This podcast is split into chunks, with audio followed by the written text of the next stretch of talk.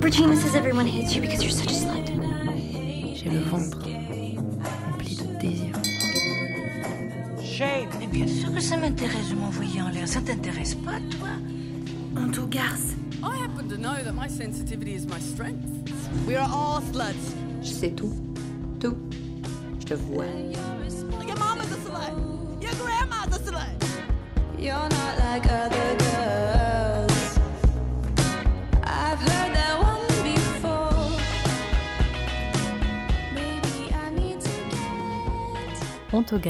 Le podcast pour parler de l'impact de la misogynie sur les sexualités et la pop culture.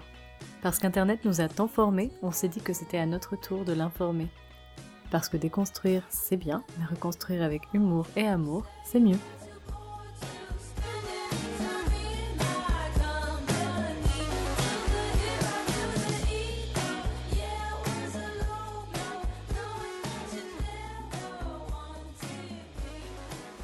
Bonjour et bienvenue sur Honte aux.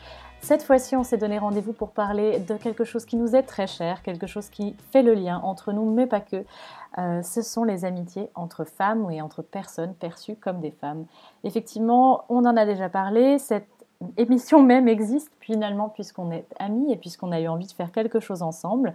Et ce n'est pas la première fois que des femmes ou des personnes perçues comme des femmes se rassemblent pour désobéir à l'ordre patriarcal.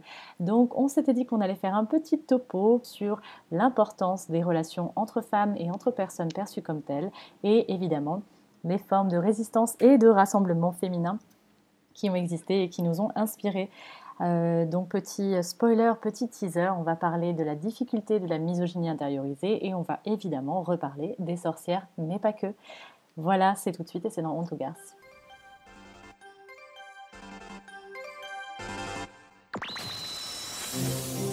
Euh, on va passer à un petit extrait qui nous a été envoyé par Aline, qui est euh, une femme de 40 ans qui a une amitié incroyable avec euh, tout un groupe de filles qui s'appelle les Rando Girls depuis 30 ans. Les Rando Girls, c'est une drôle d'histoire, ces filles-là, et ce qu'elles ont signifié pour moi. Et notamment depuis qu'on est partis ensemble à 17 ans en randonnée, c'est comme ça qu'on se retrouve à minima chaque année en randonnée, tout ensemble.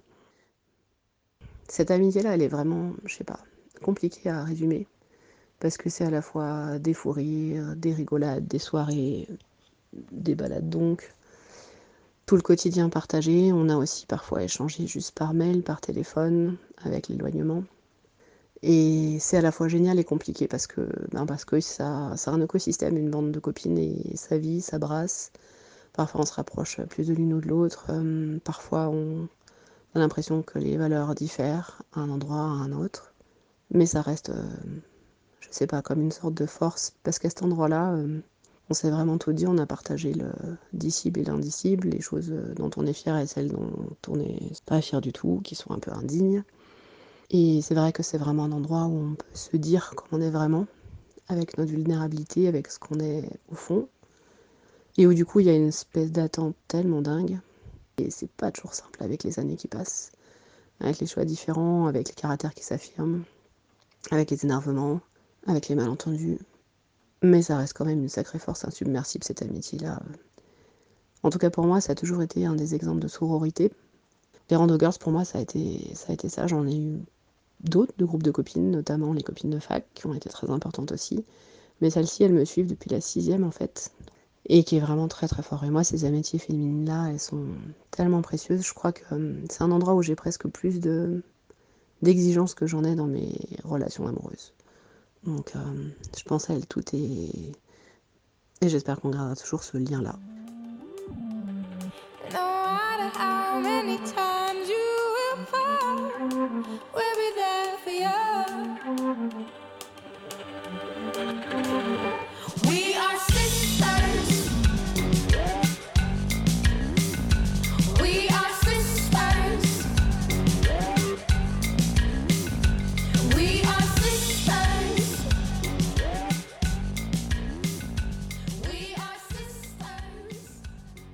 Ça nous fait quand même un exemple qui, change un peu finalement des autres témoignages qu'on a reçus. C'est-à-dire que pour une fois, là, on a plutôt des nanas qui se sont trouvées, qui sont restées les unes avec les autres et qui se sont serrées les coudes. Et c'est plutôt très chouette à entendre et à voir. Comme on vous l'a déjà montré, être amis ou être euh, rassemblés en tant que femmes et personnes perçues comme des femmes, euh, ça ne veut pas toujours dire euh, être seulement amis, ça veut dire aussi être alliés.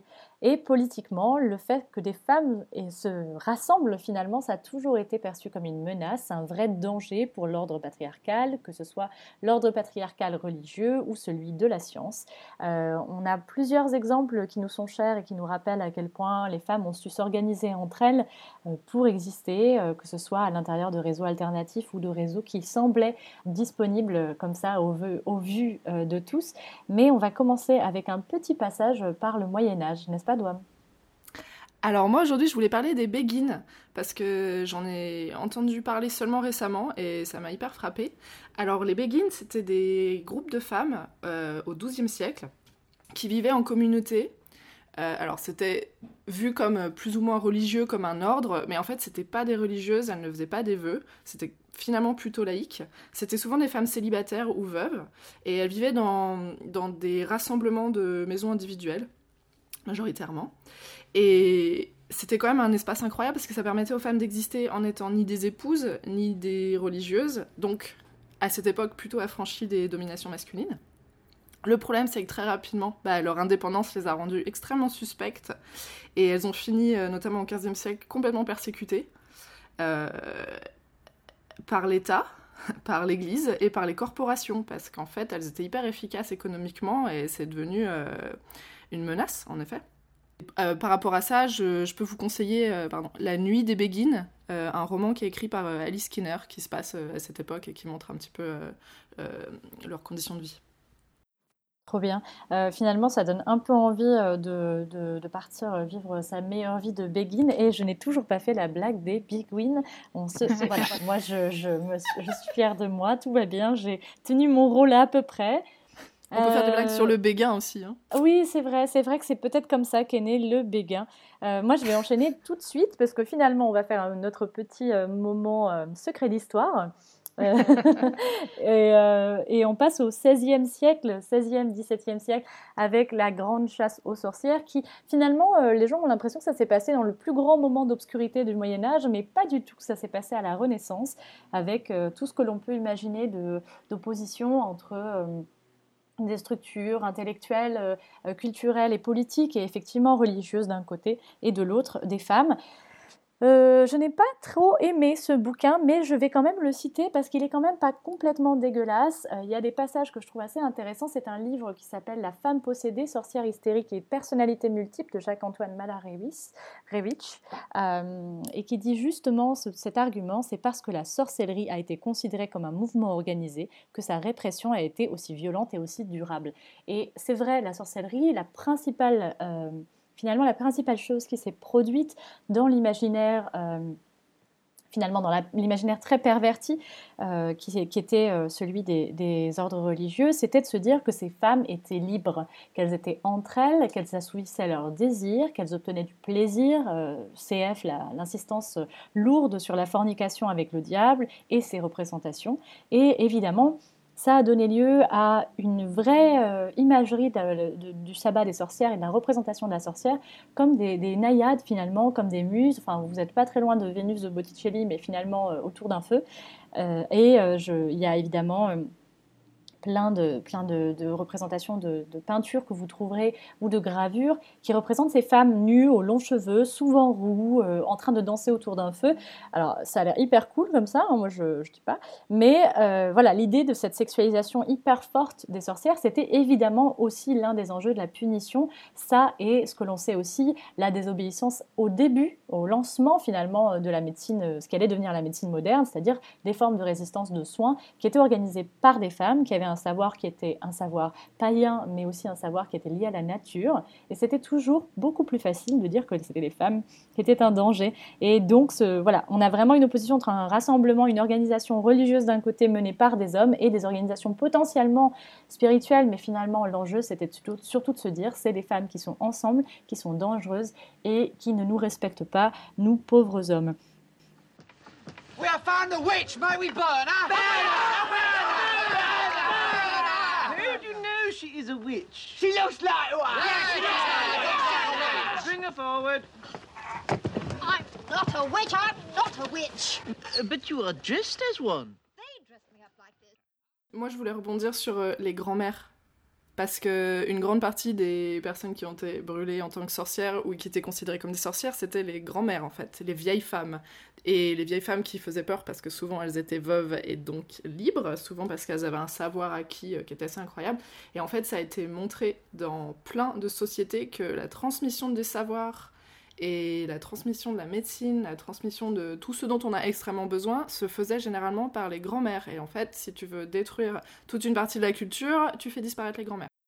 En tout cas, ce qui est intéressant avec la question des sorcières, c'est qu'évidemment, il y a une deuxième vague de la question et de la représentation des sorcières dans les mouvements féministes, euh, à partir évidemment de- de- des années 70, euh, avec ces, euh, ces slogans qu'on retrouve Nous sommes les petites filles des sorcières que vous n'avez pas brûlées. Donc, ça, c'est un slogan italien au départ.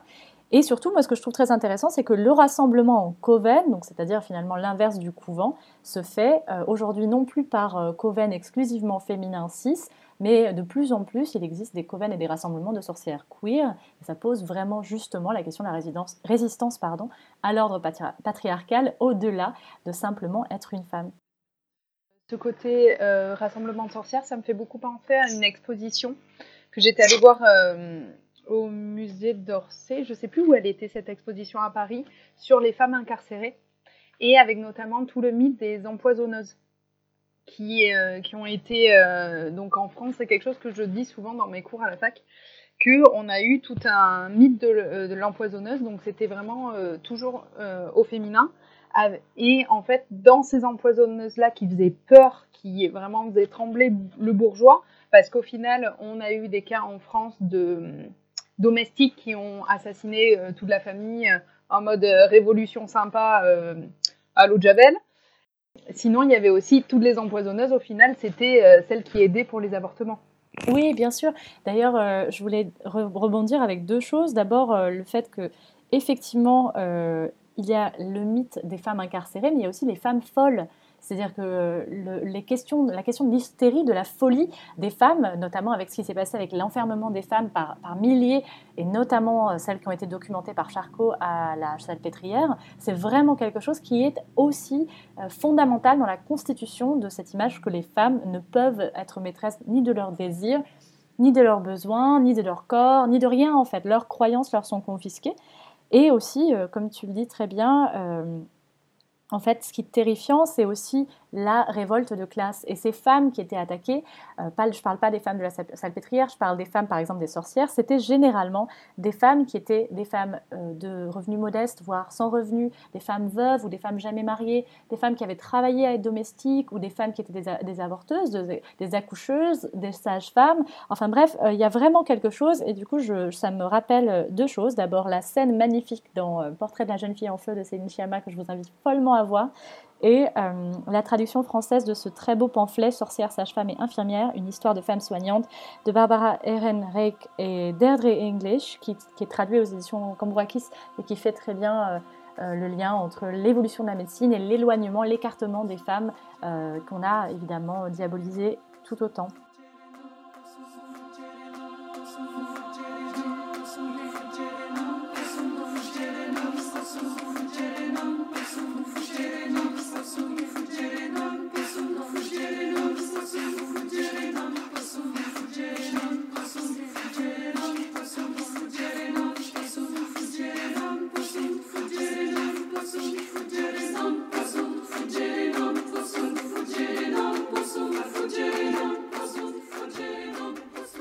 Évidemment les groupes de femmes depuis les années 60-70, enfin depuis l'avènement euh, du féminisme contemporain, c'est évidemment aussi quelque chose euh, qui se joue là, euh, des rassemblements en tant que menace et que ordre politique de résistance.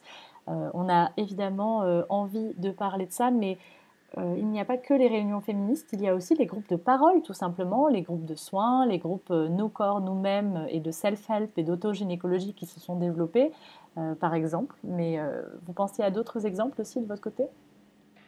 Moi, je pense, voilà, au niveau des groupes de parole, c'est vraiment un, un très grand débat qui revient tout le temps dans le militantisme avec cette idée de convergence des luttes et que donc forcément si on fait un groupe de parole à un moment donné, ça veut dire qu'on exclut d'autres personnes. Mais je crois vraiment euh, aux besoins euh, euh, très importants du groupe de parole comme moyen de libération de la parole parce que quand on est dans ces espaces non mixtes, l'oppresseur n'est pas là. Et quand l'oppresseur n'est pas là, on peut avoir une vraie libération de la parole, ce qui n'est pas possible quand l'oppresseur, alors que ça soit dans des groupes de parole non mixtes féministes ou non mixtes au niveau des personnes racisées, euh, c'est la même chose. C'est en fait, on ne peut pas libérer la parole si euh, s'il y a un oppresseur dans, dans la pièce. Donc pour euh, Oui, parce que subitement, ça devient du spectacle en fait. Exactement. Et euh, ça va amener forcément un feedback. On, on le voit en communication que de toute façon, le feedback peut de toute façon être non verbal. Là, dans le meilleur des mondes, avec quelqu'un qui pourrait être considéré comme un allié, des euh, ça n'irait pas quand même, car euh, la moindre réaction de cette personne euh, donne un feedback à ce qu'on dit et donc annule euh, d'un certain côté les 100% de paroles que peut prendre une personne. Oui, puis il y a un truc intéressant quand tu parles des groupes de parole, c'est aussi le fait, comme tu dis, euh, que l'acte de parler le- se suffit à, lui-même. C'est-à-dire de libérer la parole, c'est littéralement libérer la parole. Ce n'est pas forcément toujours euh, un besoin d'en fournir autre chose. Ce sont des groupes qui existent pour plein de raisons. Enfin, il y a des groupes euh, type alcoolique anonyme, narcotique anonyme, etc., qui existent depuis des années et qu'on a toujours pensé comme étant des modèles d'organisation efficaces parce qu'en fait, les personnes qui sont touchées par des problématiques type addiction sont les plus à même d'avoir de, l'empathie et de la compréhension sans qu'on ait besoin de leur expliquer. Et euh, de la même manière que ça m'agace beaucoup en fait quand il y a des groupes ou des ateliers non mixtes par exemple, qu'il y a des personnes qui n'y soient pas conviées, qui demandent à avoir, parce qu'elles ne sont pas conviées parce qu'elles ne dépendent pas, enfin elles ne sont pas dans la mixité qui est choisie hein, bien sûr, euh, qui demandent par exemple une restitution. Mais en fait, tu n'as pas à accéder à cette restitution puisque cette parole, elle ne t'est pas adressée.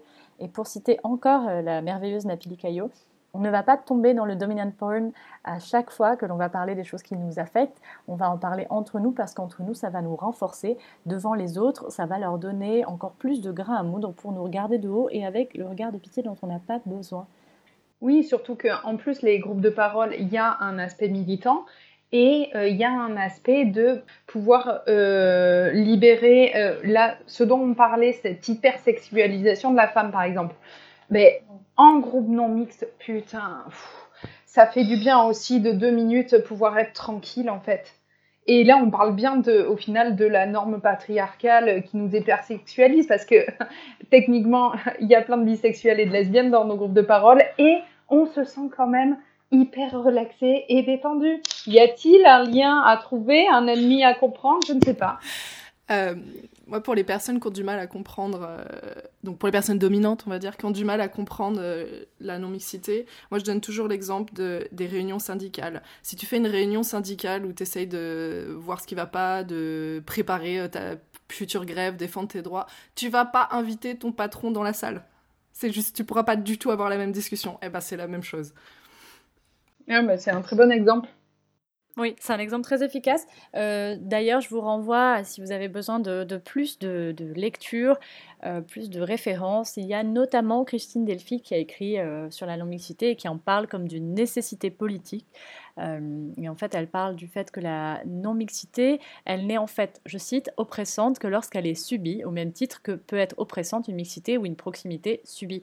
Et donc la mixité choisie, ou plus exactement, exactement la possibilité de choisir ou pas la mixité, constitue un objectif pour les dominer. Le chemin qui y mène passe nécessairement par des moments de non-mixité choisis. Bref, en fait, ce à quoi elle fait référence là-dedans, c'est aussi à la question de la non-mixité des institutions menées majoritairement par des hommes, et évidemment majoritairement par des hommes blancs, euh, dans le cas notamment des institutions françaises, et face auxquelles on n'oppose jamais l'argument de la question de la non-mixité ou de l'entre-soi.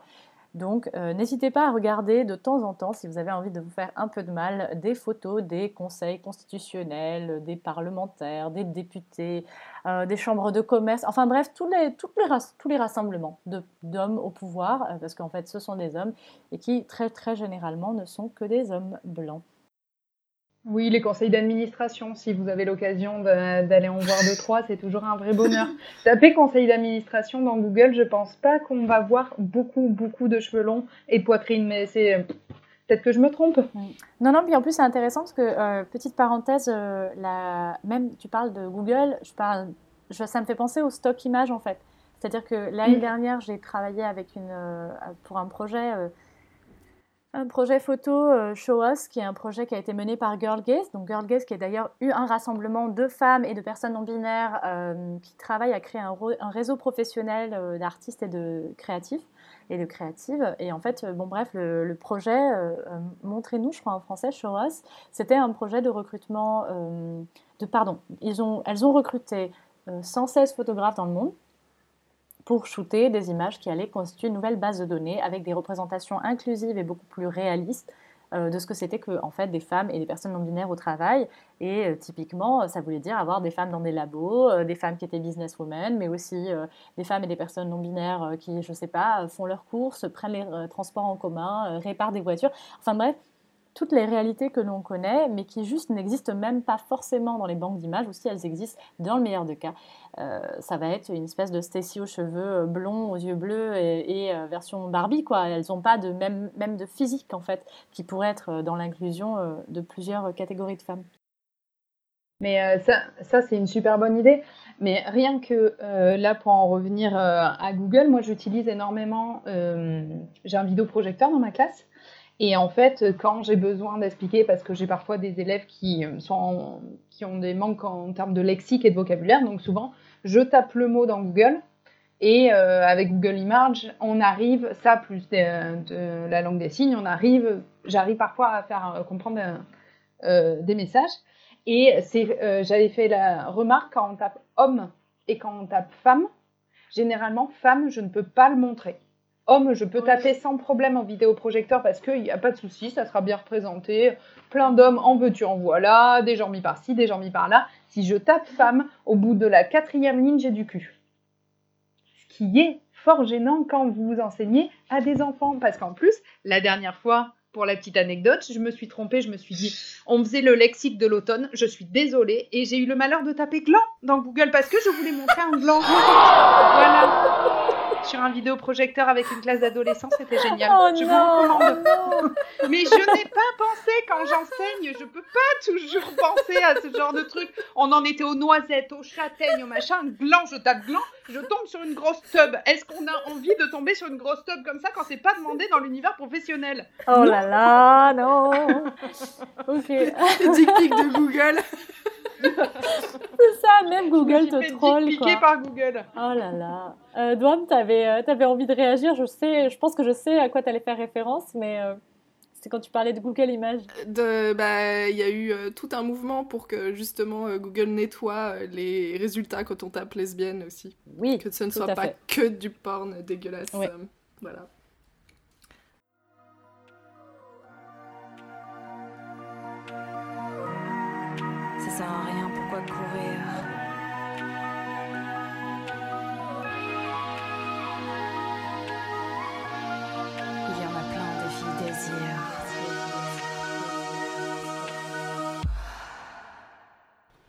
Fait, c'est que je voulais rebondir sur un truc dont on n'a pas parlé et moi qui m'a énormément fait rire, c'est que j'ai un peu débriefé avec euh, des amis sur justement des références euh, de, belles amitiés à l'écran ou de trucs qu'ils avaient marqués. En fait, tout ce que les personnes m'ont cité, en fait, c'était des relations lesbiennes. Et ça m'a beaucoup fait rire parce que du coup, ça parle encore de l'invisibilisation, euh, aussi des relations amoureuses féminines. Donc le fameux just gals being pals, donc juste des filles qui sont des copines. Euh, des fois, c'est des petites copines. Et donc on m'a cité par par exemple, on m'a tout de suite dit, oh mais il y a l'amitié entre Cora et Asami dans la légende Cora. Alors oui, leur amitié est super belle, mais euh, c'est officiel, c'est canon, elles sont ensemble. Ce sont des lesbiennes. On m'a dit ensuite le fameux film Les beignets de tomates vertes, merveilleux film misandre que je recommande à Noël. Euh, alors, c'est Hollywood, ils ont straight-wash et tout, mais en fait, dans le roman, elles sont lesbiennes. et aussi La couleur pourpre de Alice Walker, avec cette relation incroyable entre deux femmes noires dans, des situations extrêmement violentes, Shug et Celie. Euh, elles, elles couchent ensemble, donc potentiellement elles sont lesbiennes. Tu veux Potentiellement. dire comme Thelma et Louise que j'ai dit au début en disant eh, coucou euh, parce qu'en fait Euh, on n'arrête pas de nous dire Thelma et Louise mais Thelma et Louise excusez-moi si c'est pas l'histoire euh, d'une relation romantique euh, qu'est-ce que c'en C'est est ça. Et c'est ça le, le- Alors c'est quand même intéressant de voir qu'il y a tellement de représentations d'amitié extrêmement toxiques à l'écran ou dans les romans, et dès qu'il y a une très très belle amitié, euh, énormément de gens, alors on va dire seuls qui ne savent pas, ne savent pas et ne voient pas que bah, c'est une relation lesbienne. Donc ça montre aussi un peu les deux, euh, les deux aspects euh, qu'on peut avoir. Soit c'est toxique, soit en fait elles sont amoureuses. Donc, ok, elles sont où les amitiés sinon? Et Mais il y en a plein. je te rassure. Moi, j'avais quand même des références que je vais balancer un peu à la va-vite, parce qu'on n'a pas le temps d'aller dans les détails. Euh, j'avais les amitiés de Issa et Molly dans Insecure, qui sont deux femmes noires euh, qui se soutiennent et qui euh, parlent entre, en- entre elles énormément, mais elles ont aussi un groupe de copines autour, donc ça explore pas mal de facettes de leur relation amicale. Il y a évidemment Abby et Ilana dans Broad City.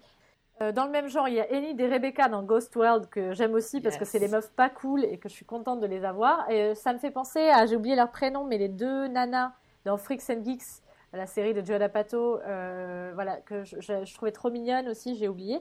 Euh, et Poussey et Tasty, par exemple, dans Orange is the New Black. Bah oui, ouais, parce que parfois il y avait une amitié qui n'était pas, euh, voilà, et pourtant il y avait la possibilité de créer une relation, euh, voilà, Ouais. potentiellement romantique, ça n'a pas été le cas, et je Ouais. trouve que c'est vraiment important, euh, même si quand même plusieurs fois on va retrouver ce trope de la relation un peu ambiguë, euh, CF Nana, hein, n'est-ce pas? Ah, Je voulais en parler en fait. Vas-y, dis-moi. Je, je pensais à Nana euh, au niveau des, des représentations hyper intéressantes d'une très belle amitié, mais en fait, ce que je trouve intéressant dans Nana, c'est qu'on voit à quel point elles sont toutes les deux dans des relations hyper toxiques avec les mecs, et du coup, leur support émotionnel est le seul truc qui tient et qui est en fait mille fois plus beau que toutes leurs histoires d'amour, de merde, soyons honnêtes, c'est euh, leur, euh, leur amitié qu'on peut lire comme amoureuse aussi, hein, ça c'est euh, ouvert aux interprétations, mais on voit à quel point leur amitié, elle est aussi construite en contrepoint de toutes leurs relations toxiques. Et on revient à ce que tu disais où c'est toujours la relation de couple euh, hétérosexuel avec un homme qui est valorisée, alors que la vraie beauté du truc, bah, c'est les amitiés entre les femmes. Donc on parlait de Nana, évidemment, le manga de Ayazawa. Oui, et pardon, pas. Nana de Zola. Et il y a aussi, euh, tu disais Daria et Jane, Ouais, dans la, la série télé Daria, qui est quand même la- une super belle euh, histoire d'amitié, où il y a un passage justement un petit peu de rivalité par rapport à un mec justement, et qui est, je trouve, traité de manière super intéressante, parce que oh, bah, en fait c'est vite géré, et ça ne va pas remettre en question leur amitié, parce qu'elle est bien au-delà de ça.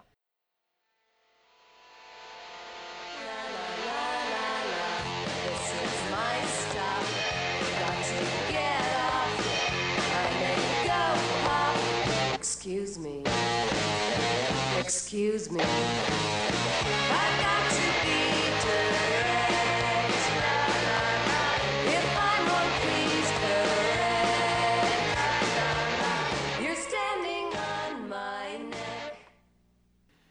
Moi, pour les enfants et les plus jeunes, je conseille le dessin animé Shira. il y a plein de nanas super, il y a beaucoup de relations super intéressantes entre les filles, et positives et très toxiques.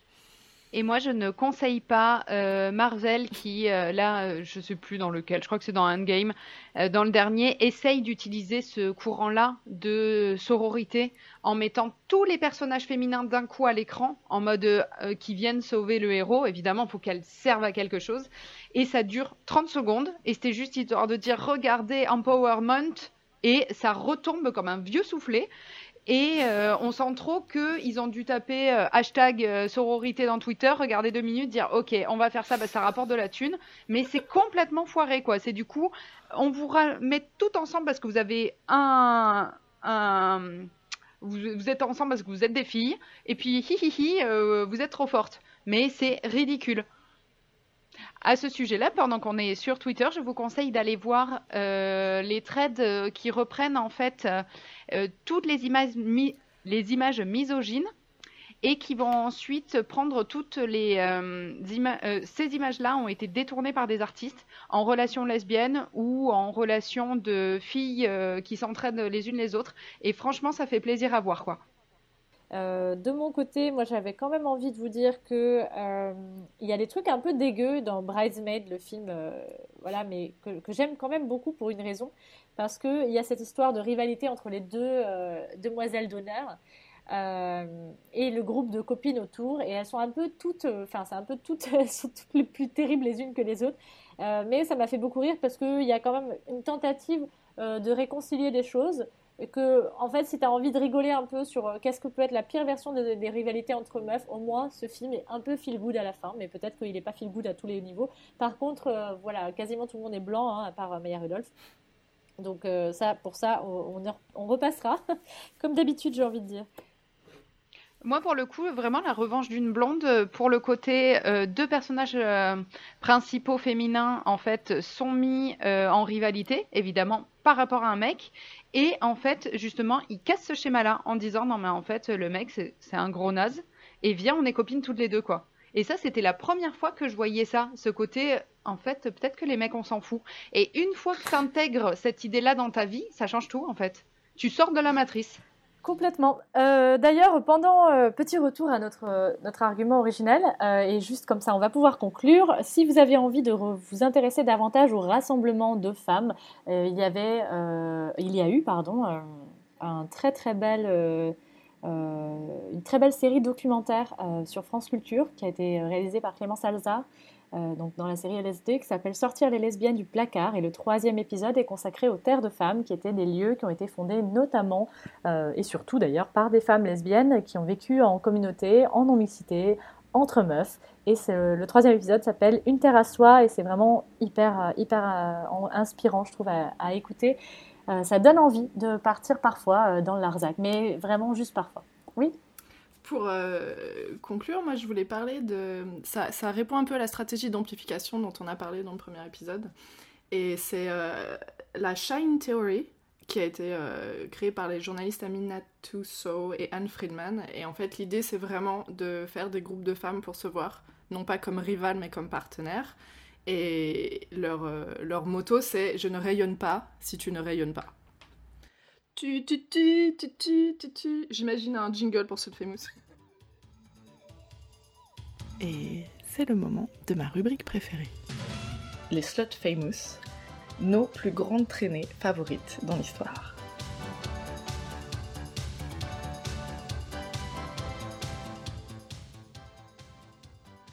Alors aujourd'hui, quand on a parlé de rassemblement de femmes et notamment de couvent, pour notre rubrique Slut Famous, je voulais vous parler de Julie Daubigny, dite la Maupin.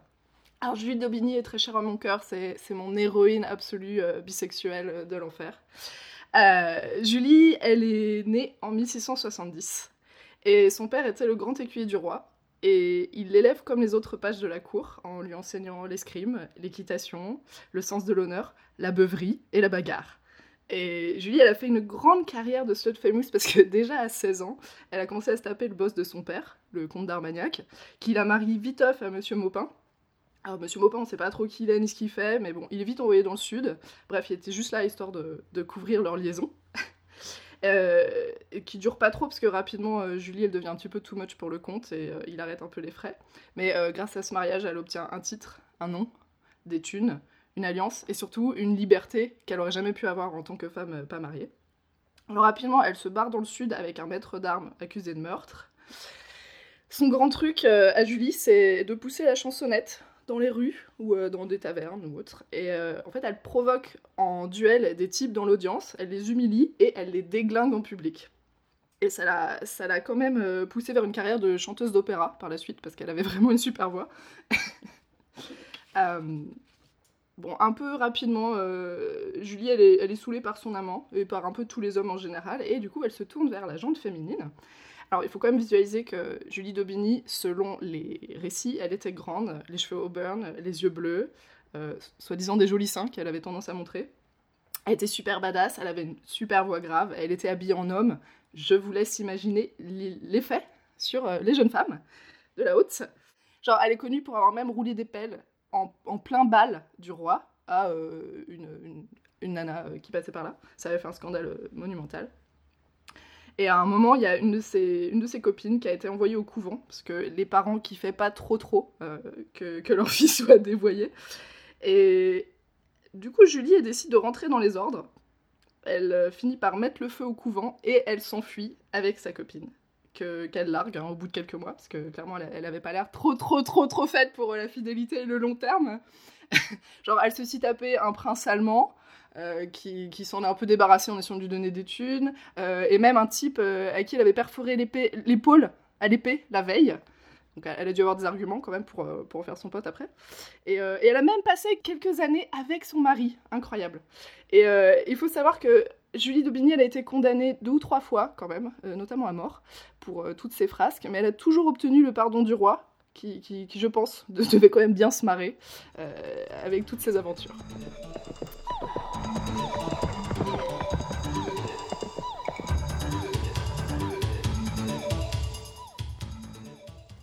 Alors mes petits diamants, on va s'arrêter là pour aujourd'hui. On vous invite vivement à écouter, visionner et lire tout ce qu'on vous propose à la suite de ce- cet épisode.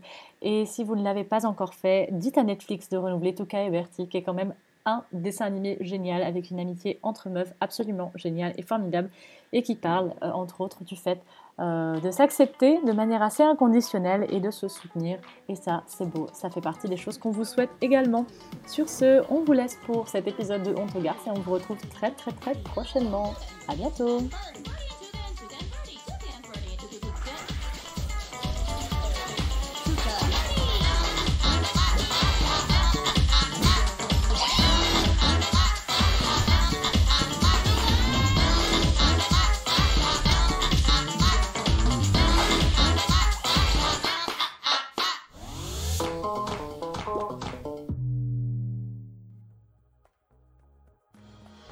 d'écouter un épisode Garces, le podcast qui s'intéresse à l'impact de la misogynie sur les sexualités et la pop culture. Vous pouvez nous retrouver sur les réseaux sociaux, par exemple Twitter ou Instagram, at hagpodcast, H-A-G podcast.